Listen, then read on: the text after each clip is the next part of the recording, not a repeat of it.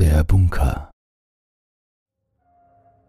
Ende April 1945 Die Amerikaner haben den Rhein überquert und die Rote Armee steht bereits in Berlin. Doch während sich im Osten die Rote Armee zum letzten Gefecht rüstet, kehrt im Westen langsam der Alltag für Zivilisten und Soldaten zurück. Für die Soldaten bedeutete das vor allem Langeweile und endlose Patrouillengänge. So erging es auch den fünf Männern der 7. US-Infanteriedivision, die südlich der Stadt Aachen nach Partisanen suchte. Wie lange müssen wir noch rumlatschen, Sarge? beschwerte sich Private Henry Porter. Porter kam aus der Bronx und war ein ziemliches Großmaul, das zu allem seinen Senf dazugeben musste. Wir latschen so lange rum, bis ich sage, dass wir fertig sind. Cooper, haben Sie etwa schon wieder gesoffen? brüllte Sergeant William Turner, Turner stammte aus Virginia. Er war ein guter Soldat, aber auch ein Rassist und Antisemit. Alles, was nicht amerikanisch, weiß und christlich war, gehörte vernichtet oder wenigstens weggesperrt. Hier sind doch eh keine Crowds mehr. Wen interessiert es da, ob ich voll bin? kam als Antwort. Private John Cooper war seit dem D-Day in Europa. Trinken hatte er sich jedoch während seiner Zeit im Pazifik angewöhnt. An einem trinkenden Soldaten ist soweit nichts Ungewöhnliches. Doch Cooper hatte seine Wut nicht unter Kontrolle, wenn er betrunken war, und das wusste er. Er kam aus San Francisco. Sarge, ich glaube, da vorne ist ein Bunker, sagte plötzlich Corporal John Gold. Gold war erst seit einigen Wochen bei Turners Trupp. Er wurde in Deutschland geboren. Seine Familie war jüdisch und floh 1935 aus Deutschland. Er selbst war ein guter Soldat und im Gegensatz zu Turner und seinen Männern auch ein guter Kerl. Doch auch er hatte ein dunkles Geheimnis. Scheiße, John. Hättest du nicht deine Schnauze halten können? Jetzt müssen wir das Drecksloch durchsuchen, obwohl wir schon auf dem Heimweg waren. Schnauzte Mike Jackson und verpasste Gold einen Schlag in den Nacken. Jackson kam aus Chicago und war einfach nur ein Betrüger. Er besserte mit Schwarzmarktgeschäften seinen Sold auf und schreckte auch nicht davor zurück, seine eigenen Kameraden zu betrügen. Gold. Sie sind echt der einzige Jude, der nicht vor körperlicher Arbeit zurückschreckt, sagte Turner kopfschüttelnd. Aber da Sie ihn schon mal gesehen haben, können wir auch etwas Beute machen. In der Ferne hörten die Männer plötzlich das dumpfe Wummern von Artillerie. Quartz? fragte Cooper. Nein, das müssen unsere sein, sagte Turner. Wahrscheinlich Übungsschießen. Doch dann hörten sie, wie das Pfeifen des Geschosses lauter wurde. Entdeckung! brüllte Turner. Als sich die Männer gerade in den Dreck geschmissen hatten, schlug die erste Granate ein. Als die Männer ihre Köpfe hoben, schlug die zweite Granate ein. Der Trupp hatte kein Funkgerät und konnte so auch niemanden über ihre Position informieren. Zum Bunker! schrie Turner, als wieder ein Geschoss einschlug. Die Männer sprangen auf und rannten unter Artilleriebeschuss los. Zu ihrem Glück stand die Bunkertür offen. Die Männer hechteten in den Bunker. Gold, der den Bunker als letztes betrat, schloss die Tür. Sie warteten, bis die Explosionen aufhörten. Dann versuchte Gold, die Tür wieder aufzumachen. Doch es gelang ihm nicht. Los, Gold! Machen Sie die scheiß Tür auf! blaffte Turner. Sie klemmt, Sir, antwortete Gold und versuchte die massive Stahltür aufzustemmen. Selbst als Turner und Cooper ihm halfen, rührte sich nichts. Hat keinen Zweck, Sir, sagte Gold schließlich. Auch Turner trat von der Tür zurück. Okay, Jungs. Durchsuchen wir das Loch und finden einen anderen Ausgang, sagte er dann. Der Bunker war feucht, muffig und menschenleer. Es gab keine Spuren davon, dass er von der deutschen Armee genutzt wurde. Die fünf Männer gingen durch ein Gewirr von Gängen und Räumen, bis sie sich gänzlich verlaufen hatten. Wo sind wir, Sarge? fragte Jackson. Keine Ahnung, kam als Antwort zurück. Die Männer waren mit ihrem Latein am Ende.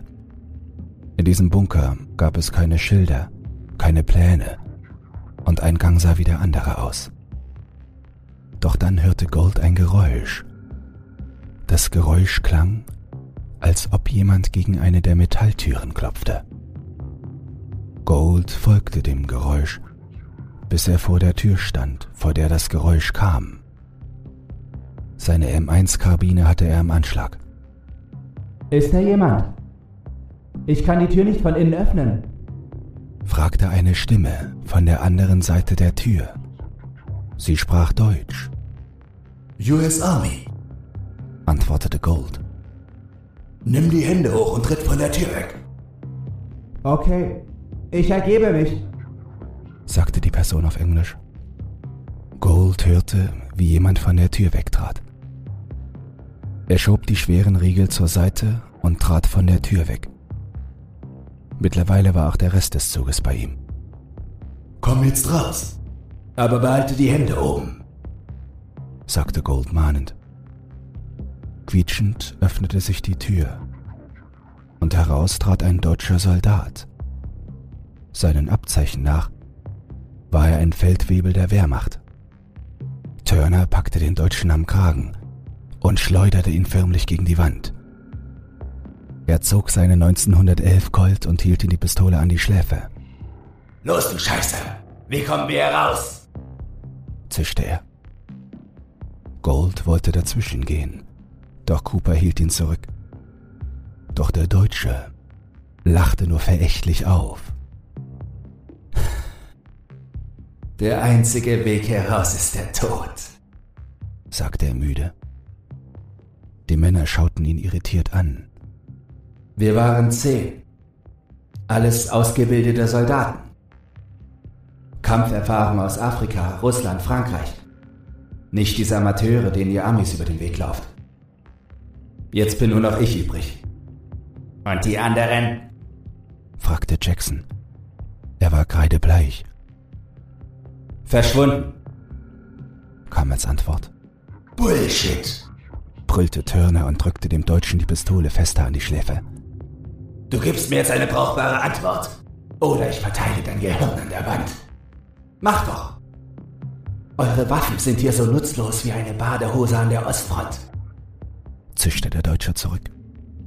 Turner betätigte den Abzug. Doch es geschah nichts. Sag ich doch, kam als Reaktion des Deutschen. Turner schlug ihn mit seiner Pistole nieder. Der Deutsche sackte stöhnend zu Boden, konnte seinen Sturz jedoch abfangen. Blut floss unter seiner Feldmütze hervor, und in seinem Gesicht war eine Mischung aus Hass und Schmerz zu erkennen. Gold, Sie passen mir auf den Kraut auf. Ich glaube, er hat uns nicht alles gesagt, was er weiß, sagte Turner und steckte seine Pistole weg. Gold ging zu dem Deutschen und half ihm hoch. Alles in Ordnung? fragte er. Passt schon, kam als Antwort. Gold ließ ihn vorgehen, seine M1 immer noch im Anschlag. Dann gingen die Männer weiter. Die sechs Soldaten gingen weiter. Vorbei an leeren, vermoderten Räumen, flackernden Lichtern und leeren Gängen. Sie begegneten keiner Menschenseele. Am Ende des Ganges standen sie vor einer geschlossenen Tür. Der Deutsche wich zurück. Was ist? fragte Gold. Geht da nicht rein. In diesem Korridor sind meine Kameraden verschwunden. Da ist irgendetwas drin. Irgendetwas Böses. Böser als ein beschissener Nazi kann es ja nicht sein, blaffte Porter. Der Deutsche macht die Tür auf und geht als erstes rein, entschloss Turner. Cooper trat neben den Deutschen und stieß ihn mit seiner M1 Garant zur Tür. Eure Waffen funktionieren hier nicht, sagte der Deutsche. Ich kann dir mit meinem Garant trotzdem den Schädel einschlagen. Also los, Fritz, zischte Cooper. Der Deutsche schluckte, öffnete jedoch die Tür und trat hindurch. Die Amerikaner folgten ihm. Hinter der Tür lag ein einziger langer Gang mit drei Türen an jeder Seite. Am Ende war eine weitere Tür. Cooper trieb den Deutschen weiter vor sich her. Doch plötzlich wirbelte dieser herum und schubste ihn gegen die Wand. Noch bevor die anderen reagieren konnten, bahnte sich der Deutsche seinen Weg durch die Amerikaner und sprang durch die Tür, die hinter ihm zufiel. Turner rüttelte an der Tür, doch sie war verschlossen. Verdammter Wichser! fluchte er. Ich hätte ihn totprügeln sollen. Was nun, Sergeant? fragte Gold. Wir durchsuchen hier alles. Irgendwo muss es einen Ausgang aus diesem Drecksloch geben. In diesem Moment ging quietschend die erste Tür an der linken Wand auf. Die Männer wichen zurück und hoben reflexartig ihre Waffen.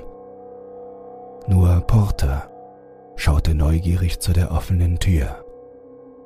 Da ist irgendetwas Gutes drin. Das spüre ich, sagte er und ging zu der Tür. Die anderen wollten ihn eigentlich aufhalten, doch irgendetwas hielt sie davon ab. Als Porter den Raum betrat, traute er seinen Augen nicht. Er stand auf einer Wiese, die von Granattrichtern übersät war. In einem dieser Trichter lagen die Leichen von drei deutschen Soldaten. Sie waren unbewaffnet. Ich erinnere mich, sagte Porter. In dem Moment schlug die Tür hinter ihm zu. Doch er merkte es nicht. Wir hatten gerade ein Dorf in Frankreich gesichert.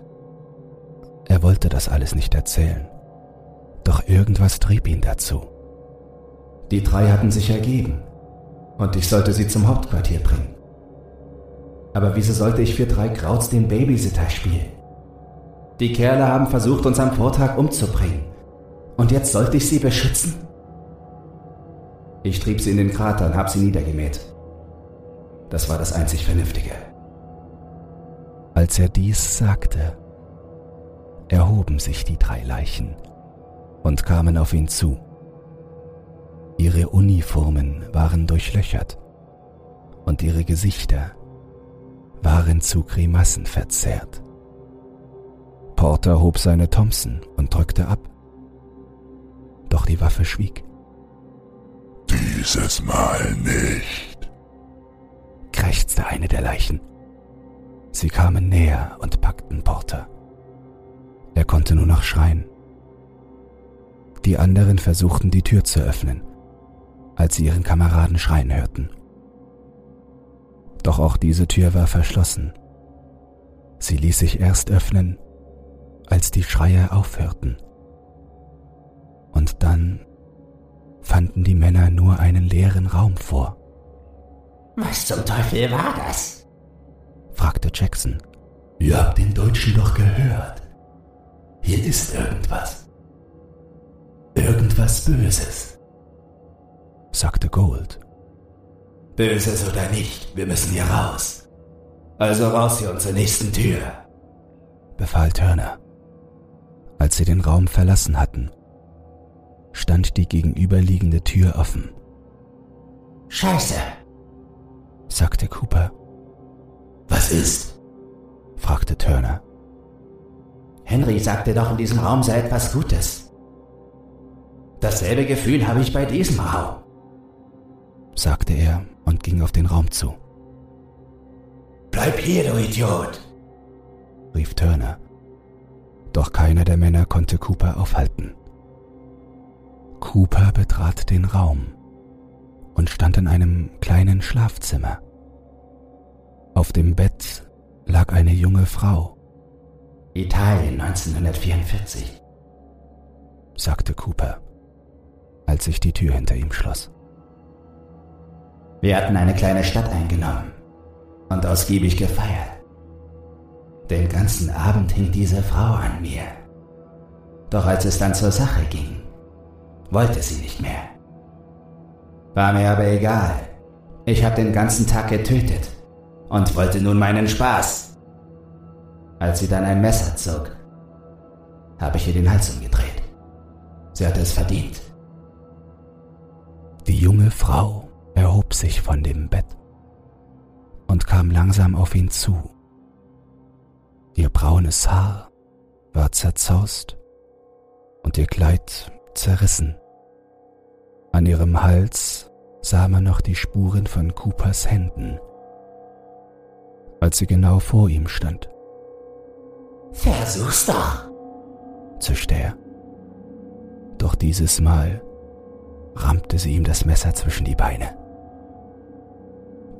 Jackson und Gold hörten Coopers Schreie auf der anderen Seite der Tür. Doch keiner versuchte sie zu öffnen.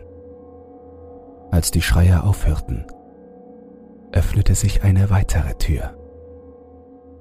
Für wen ist die jetzt?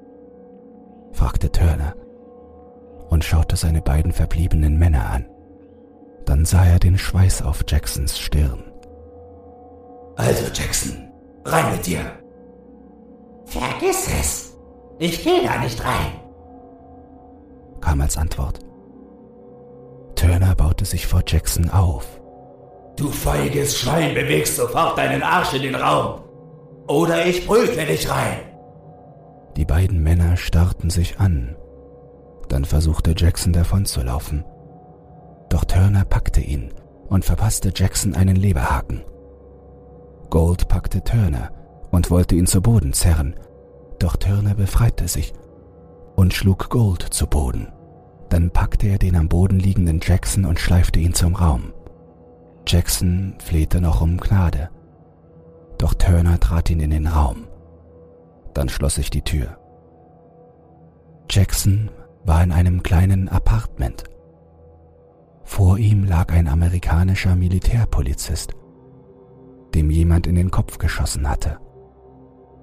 Jackson drehte sich um und hämmerte verzweifelt gegen die Tür. Doch nichts rührte sich. Er versuchte den Zwang, die Geschichte zu erzählen, zu unterdrücken, scheiterte aber. Er hatte doch selber Schuld, platzte es aus ihm heraus, als er immer noch versuchte, die Tür zu öffnen. Ich hatte mir in Paris einen netten kleinen Schwarzmarktring aufgebaut. Und dann hat dieser Bulle Wind davon bekommen und meinte ihn zerschlagen zu müssen. Ich habe versucht, ihn zu bestechen, aber er wollte nicht. Da habe ich ihn erschossen. Ich gebe doch nicht meine einzige Möglichkeit, in dieser verdammten Armee an Geld zu kommen, auf, nur weil so ein Kerl meint, sich einmischen zu müssen.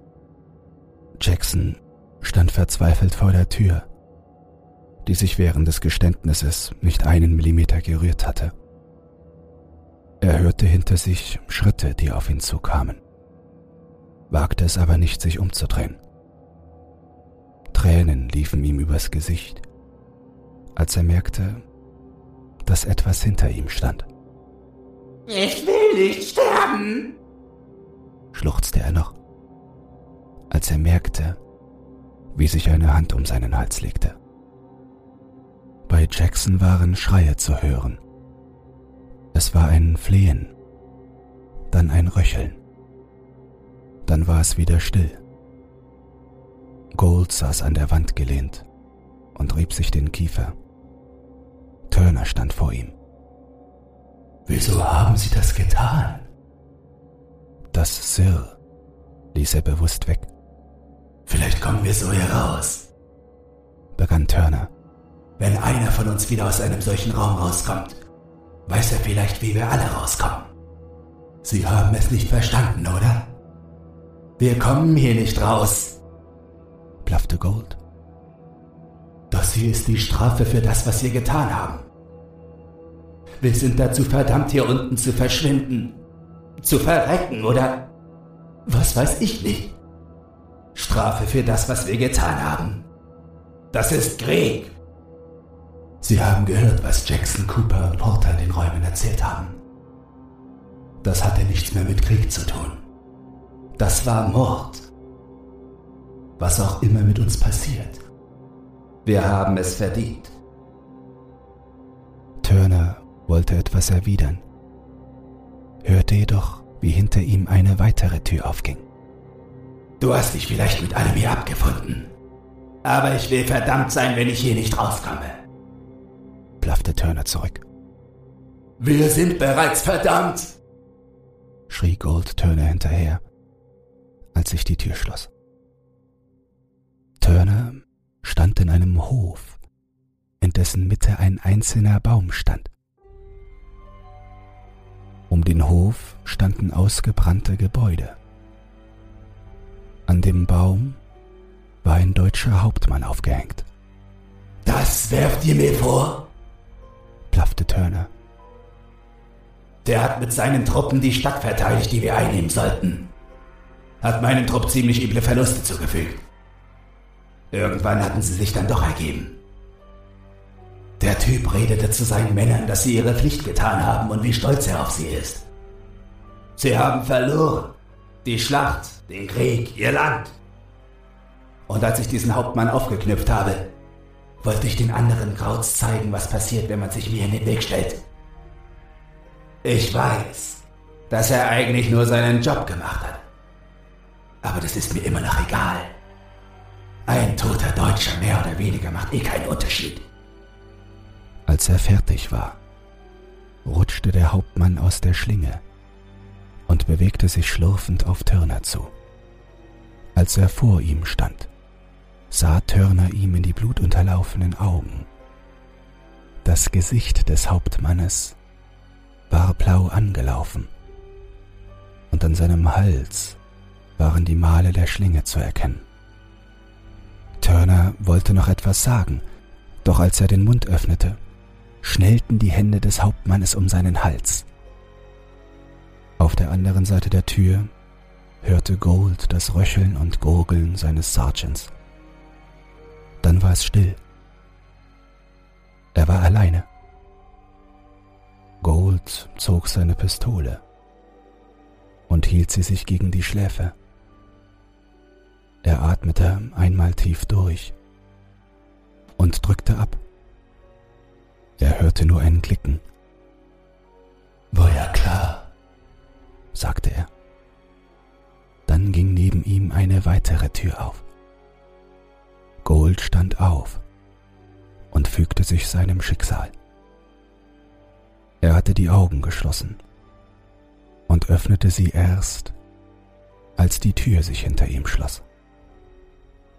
Gold stand in einem kleinen Raum, der Teil eines Lazaretts war. Vor ihm lagen fünf Leichen, die mit kleinen Löchern übersät waren. Die Wirkung einer Splittergranate. Als Gold die Toten sah, fiel er auf die Knie und Tränen liefen ihm übers Gesicht.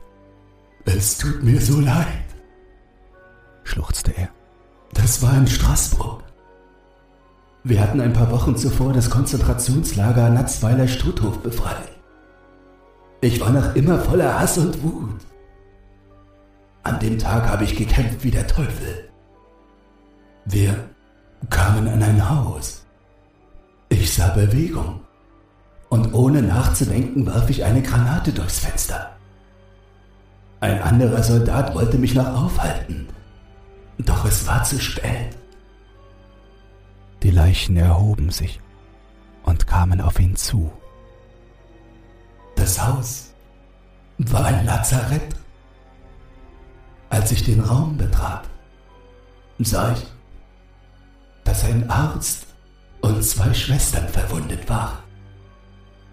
Aber schlimmer noch, ich hatte vier verwundete Soldaten und eine Schwester getötet. Die Leichen standen nun im Kreis um Gold. Er traute sich nicht, sie anzusehen, sondern schaute nur zu Boden. Ich möchte nur, dass ihr wisst, dass es mir leid tut. Egal, was ihr mit mir macht. Ich habe es verdient. Doch es geschah nichts. Die Toten bewegten sich nicht.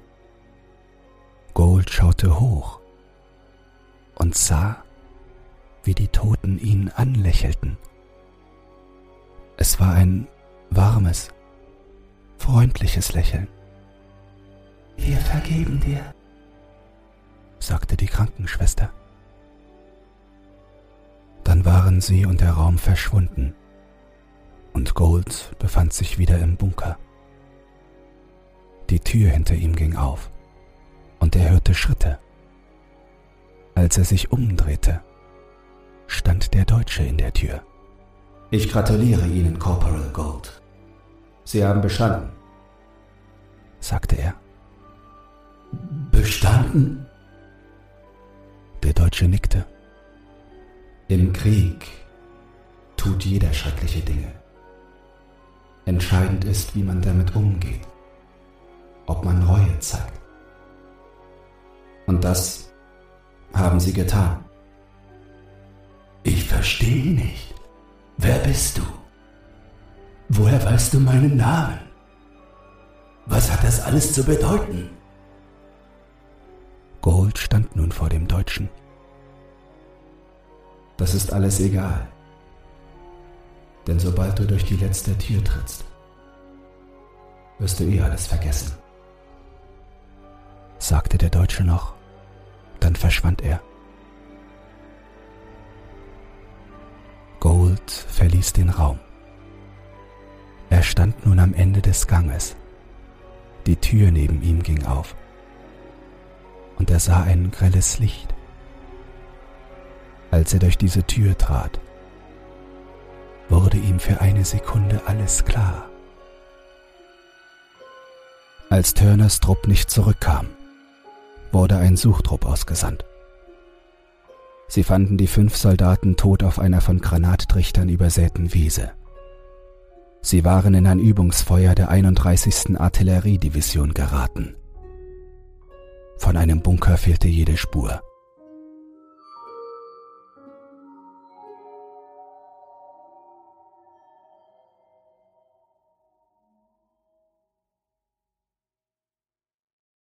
Dich dieses Hörbuch verängstigt hat, schockiert, verdattert, aufgestachelt, erfreulich angewidert oder auf sonstige Weise unterhalten, dann teile es oder lass eine Podcast-Bewertung da. Und falls du emotional noch nicht genug durchgerüttelt wurdest, mehr Horrorhörbücher findest du auf meinem YouTube-Kanal Dr. Zagota Creepypasta.